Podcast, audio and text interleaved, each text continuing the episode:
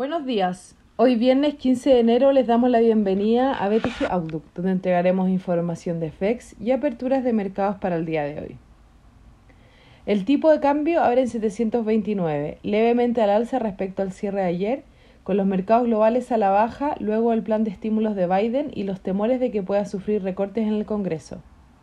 Los futuros americanos caen en un menos 0,4% previo a la apertura, mientras que las bolsas europeas lo hacen en un menos 0,44% y Asia cerró mixto con el Nikkei en un menos 0,62% y el Hang Seng en un más 0,27%.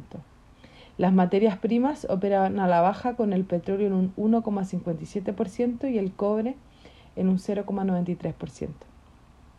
Joe Biden dio finalmente a conocer su esperado plan de apoyo económico por la pandemia del coronavirus, luego de que el optimismo por el monto este impulsara los mercados, pero el paquete aún está lejos de concretarse y podría tener alguna oposición en el Congreso, además de que pudiesen haber algunas alzas de impuestos. El plan incluye mayores pagos directos a las personas, extensión de los beneficios para desempleados y una serie de recursos para vacunas y testeo masivo cuando el virus y las muertes toman cada vez más fuerza en Estados Unidos. Ayer también habló Powell, quien reafirmó que una eventual alza de tasas está fuera de la discusión, llevando el dólar a nivel global a depreciarse, aunque rebotando prácticamente toda la caída durante la jornada de hoy.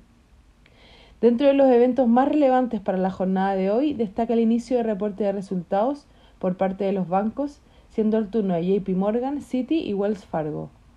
También tendremos en Estados Unidos datos de venta de retail, PPI, producción industrial, Empire Manufacturing, confianza del consumidor. En China, el PBOC inesperado retiró financiamiento del sistema financiero mediante el uso de préstamos a mediano plazo, elevando las tasas de corto plazo. En el plano local, no esperamos datos relevantes para esta jornada.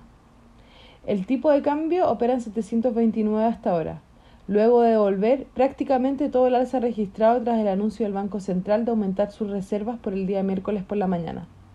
Técnicamente, para la jornada la principal resistencia será 730 y luego 734, mientras que a la baja el principal soporte estará marcado en 725 y de romperlo podríamos volver a buscar los 720.